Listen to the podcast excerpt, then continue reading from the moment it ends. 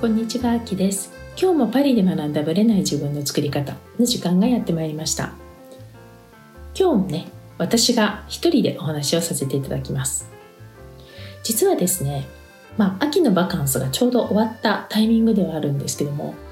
3泊4日である北欧の国に行ってきました。で、まあ、クイズを出したんですけどね、まあ、大抵の方って北欧ってどこをイメージしますか？って聞かれたら、まあ、大抵はノルウェー、スウェーデン、フィンランド、あるいはデンマーク、この辺りをイメージされるんじゃないかなと思います。でも、もう一つね、離れた小島にある国がありまして、それがアイスランドなんですよね。で、今回、そのアイスランドに行ってきました。まあ、もともとはね、私の夫が仕事関係のね、まあ、業界のまあ、旅行みたい旅行というか、まあ、半分仕事半分お遊びみたいな、まあ、その旅行があってで今回がアイスランドだと。でアイスランド、まあ、3泊4日だけどっていう話をして、まあ、その旅行っていうのはね、まあ、配偶者連れてきても買わないっていう回だったので、まあ、ほとんどの方がね配偶者を連れてきたっていう感じだったんですけどももう前々からねアイスランドは行きたいと心に決めていたのでその話が来た時にもう速攻行くと。でそうじゃなかったらねなかなか行く機会がなかったと思うんですよ。なぜかというとやっぱりねいきなりねアイスランドってほんと一箇所ポンと場所を決めてるんだったらいいんですけど、まあ、いろいろ見たいなと思った時にやっぱりね車がないと無理なんですね。でやっぱり冬は寒いじゃないですか。でやっぱり、まあ、夏はね夏ですとっても涼しいんですけどもでもそういうタイミングで自分たちだけ旅行するっていうのはまあ大抵はねバカンスの時期じゃないと無理なのでどうだろうと思ってたんですけども、まあ、今回ね、まあ、結構コンパクトにそれでも行きたいところをねある程度抑えている、まあ、1回目としてはね、まあ、最高のプログラムだったので、まあ、参加することになったと。なので久しぶりにね子供を置いてまあ集団なんですけどねツアーなんですけど参加したという感じですね。前回ね2人で旅行したのは多分結婚10周年ぐらいなんですよ。まさに10年前ぐらいですよね。考えたら今年20周年だったんですけどもちょっとねあるところに行きたいって言ってたんですけど、まあ、ちょっとね流れちゃったので、まあ、来年以降どうなるかっていうタイミングで、まあ、アイスランドは来れたと。いう感じです。でなぜね、まあ、アイスランド興味あるかなっていうその部分なんですけど、まあ、もちもともとねアイスランドなんて私の知識の範囲の外にある世界なんですよね。本当ビョークぐらいミュージシャンのビョークぐらいしか私は本当知らなくてでアイスランドといえばもう自然とかねイメージ的にはオーロラ氷河まあそんな感じですよ本当にレベル感的にあと火山ダムぐらいの感じであと温泉があるとかね、まあ、そういうレベル感だったんですけどなので、まあ、私自身北欧自体もよく知らないし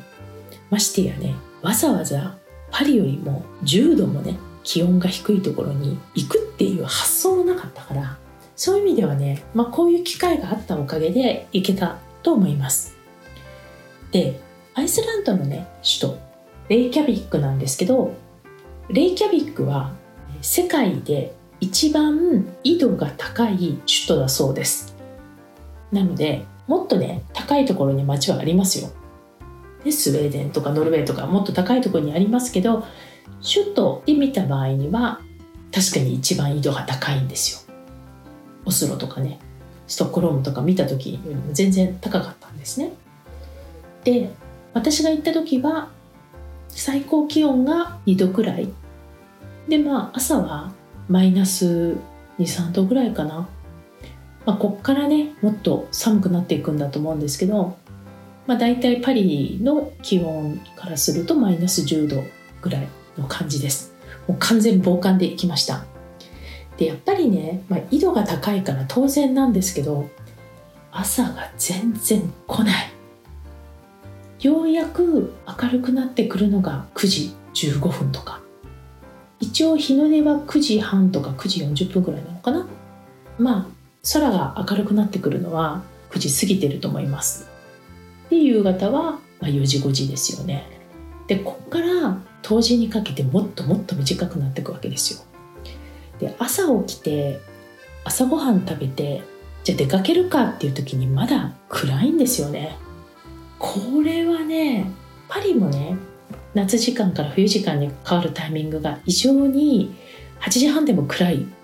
のでそれでも結構嫌だなと思ってたんですけどやっぱ9時過ぎてもね全然明るくないっていうのは不思議な気分ですね。で実はですね今回ちょっと何回かに分けてお話はしたいなと思ってるんですけど実はですね私たちが着く直前に地震があったんですね。でその地震の影響で火山が噴火するっていう可能性がありました。で実際に次の日私たちが到着した日は地震の、まあ、余震っていうんですかね揺れは続いていました。で私の感覚からすると、まあ、日本の地震に慣れているのでそんな怖くないというかあのそんな揺れを感じるレベルじゃないんですよ。だけどまあフランス人から見たらね正直あ揺れたみたいな感じなのでまあちょっと彼らにとってはすごい敏感に感じられたんじゃないかなと思います。でやっぱり実際にちょうどレイキャビックのそのアイスランド自体でいうと南西部でレイキャビックの南側のところがあの地震が大きかったとこなんですけども、まあ、それによってこう道路がひび割れたりっていうのはありました。で実際に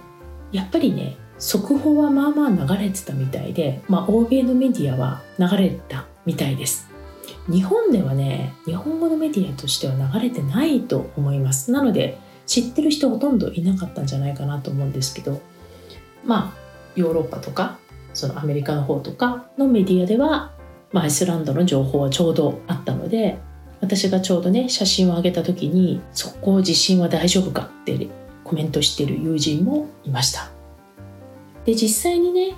今回の目玉は温泉だったんですよ私にとって。でこのブルーラグーンってもうどの人がみんな全員と言っていいほどおすすめという、まあ、温泉地があるんですよ。水が青いんですね。だからブルーラグーンっていうんですけどでここが、まあ、ちょっと広い温泉地みたいになっててでそこにまず着いたらアイスランドに着いたらそこに行ってでそこで、まあ、温泉を楽しみ夕食を食べてで初日のレイキャビックのそのホテルに行くっていう予定だったんですけど飛行機乗る前からどうやら水着はいらないらしいっていう噂が流れ始めてなんでかよく分かんなかったんですよね。で、まあ、レイキャビックに着いた時に実は、まあ、その地震の関係で、まあ、そのブルーラグーンっていうのは非常にねその近かったんですよ今回の地震の。で、まあ、それによって火山が噴火したりとか、まあ、実際に石が転がって落ちてきてるとかっていうのもあるので、まあ、セキュリティのために私たちが到着した日から閉鎖になりました前日まで空いてたんですよはい。でも結構ガーンみたいな感じですよね。はい。なので私の中でもうブルーラグーンはまず絶対見たいと思ったし行きたかったのでちょっと衝撃とショックはあったという感じです。まあ、実際にその実際のツアーのプログラムではなかったんですけど、まあ、その後ちょっと違うところには行ったんですけどもブルーラグーンに行くことはできなかったということで、まあ、じゃあ何をしたかっていうのをねまたちょっと次回からお話ししていこうと思うんですけどまあ、基本泊まってたのはレイキャビックなんですけどもレイキャビック自体はどのぐらいの人数間かというと、まあ、市内だと12万人。で、まあ、その辺の郊外っていうんですかね周辺地域も入れると21万人。でアイスランドの全人口の3分の2がもうレイキャビック周辺だと。いうことなんですよね。であとはもうほんと田舎。でレイキャビックのセンターがあるんですけど、まあ、ちょこちょこあるんですが会った方に聞いたら、まあ、ちょうどホテルの近くなんですけどこの道メイン通りだからって言われてへえメイン通りかみたいな。あっという間に終わっちゃうなみたいな感じですね。なのでまあ観光客としてはね非常にいい場所なんですけどこれで生活するとなると確かにちょっと少ないかな。やっぱり洋服とかねまあそういうショッピングするとこはいろいろあるんですけど洋服も基本ニット防寒っていう感じでおしゃれ感っていうのがまあフランスから行くとねちょっと足りないなという感じはしました。じゃあ実際にねどういうことをしたのかっていうのはまた次回ちょっとお話ししたいと思います。ちょっと長くなってしまったので一回切ります。それでは本編スタートです。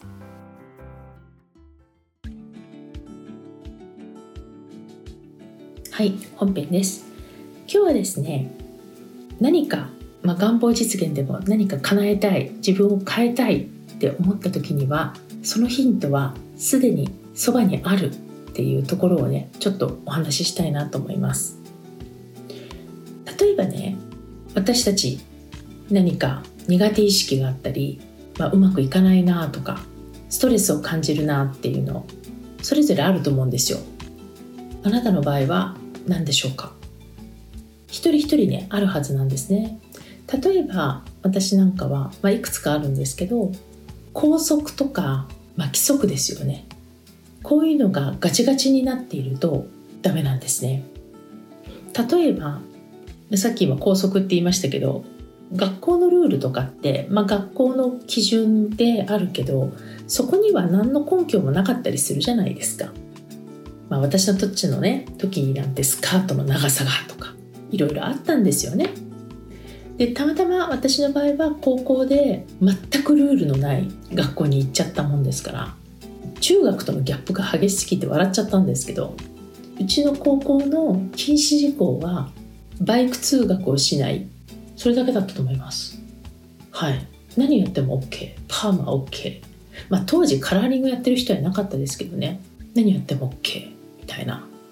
でバイバイクなんか乗んないんじゃないですか。私ね。なので、まあ、ほぼ規則なしだったんですね。で、まあ、その居心地の良さっていうのが、まあ、すごい自分の中で気に入ってたんですけど、まあ、これ仕事もそうで私の場合にはこうルールがガチガチだとダメなんですよ。例えば目的を与えられてあなたはいついつまでにこれをやってくださいってこう目的とやることを言ってくれたらプロセスやり方順番そういったものは全部私に任せてほしいんですね。自分の裁量でやりたいんです。で期日までにきちんと仕上げるっていう前提だったらそのプロセスは私が決めたいんですね。まず何々までいつまでにこれやってこれやってこれやってっていうのをガチガチにやられるとモチベーションがめちゃめちゃ下がるというタイプなんですね私の場合ね。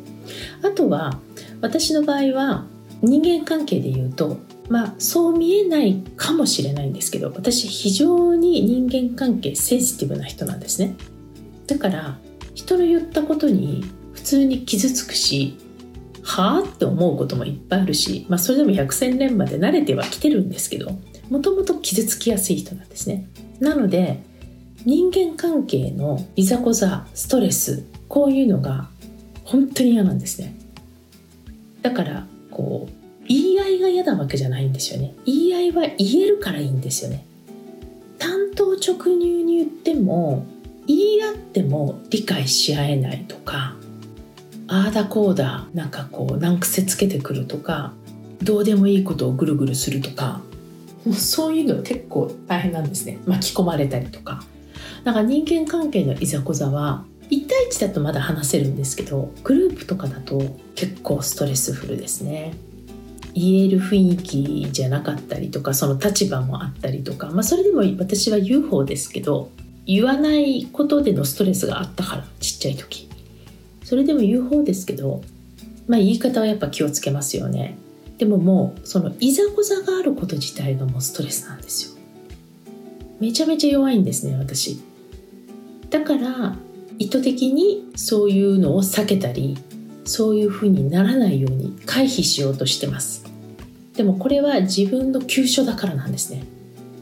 自分を守らないとダメなんですよ。自分がダメになっちゃうっていうのを感じてるからなんです。だからこう人との摩擦とか全然気にならないっていう人もいると思うんですけど私はダメですね。摩擦気になっちゃう。他の人との摩擦も気になっちゃうぐらいだから他の人同士のね摩擦ね。もちろん自分が巻き込まれたらもっと気になります。はい。なのでねまあまあ直球で物事を言ってる人間なんですけどこれは逆に言うと直球で言って誤解がないようにしたいっていう、まあ、自分自身の表れかもしれないですね。っていう感じで、まあ、それぞれストレスを感じるところ苦手意識を感じるところってあると思うんですよ。でここがもし自分の変えたいところあるいは自分がゴールに際して必要だと思ってるとこだったら、まあ、ちょっとずつでも慣れていったり自分らしくねいられるように練習していったりっていうのはあると思うんですよ。ずっと避け続けるのもありなんですけどまあ私の場合は避け続けるのもありなんですけど人間関係は避け続けるっていうのはまあいかないわけでそうすると慣れていかないといけないんですね。まして相手がフランス人だともう衝撃が大きすぎるんですよ。もう問題外というかこう予想の斜め上行くような反応が返ってきたりするんで。まあだから慣れていかなきゃいけないんですね。でその時に変えていこうこうなっていこうって決めるじゃないですか。でも自分がストレスを感じてるとこだとなかなか気持ちが上がらないじゃないですか。だからこうなりたい自信をつけたい変わっていきたい叶えたいと思ってもやり方がねわからないとかどうしたらいいかわからないっていうふうに思ってしまうことは多いと思います。私もそうです。どうやってやるの？みたいな。だけれどもわからないできない案が全く出てこないっていう状態を意識し続けるとアイデアとか案は出てこないんですよね。で人ってこの行きたいところは決まってるのにプロセスが全く見えないからっていうのが強くなりすぎると気持ちは行きたいけどどっかで無理だろうって思っちゃうんですよ。なぜかっていうとプロセスが見えないから。やり方わかんないしどうやってやったらいいかわからないとか言って。でこのわからないっていうのをこう堂々と言うわけですよ。言ってもいいんだけどね。でも堂々ということでどんどんわからない自分っていうのを脳に植え付けていっていくんですよ。それがもったいないなと思ってるんですね。でこれはもちろんね方法が分かったからできるっていう人いるんだけどそういう方は方法が分かったからってやるかどうかはまた別なんですよ。安心感は得られるけどやれるかどうかは分からないのね。じゃあねやり方が分からない。でも行きたい世界があるって言った時にはどうしたらいいかっていうと実は自分が気づいてないところにちっちゃな方法があるっていうことに気づいてほしいんですよ。なぜ私たちはやり方がわからないかっていうとそこに早くたどり着こうとするあるいはたどり着けるようなミラクルな画期的な方法を探してるからなんですよだからなかなか見つかりにくいんですよミラクルあるって人が言うからミラクルあるんじゃないかと期待するんだけどこの私にはミラクルな方法とか画期的な方法が全く浮かばないっていうので嫌になっちゃうんじゃないかと思うんですね。でも画期的な方法とかミラクルって実はですよちっちゃなところの積み重ねにあるんですよ。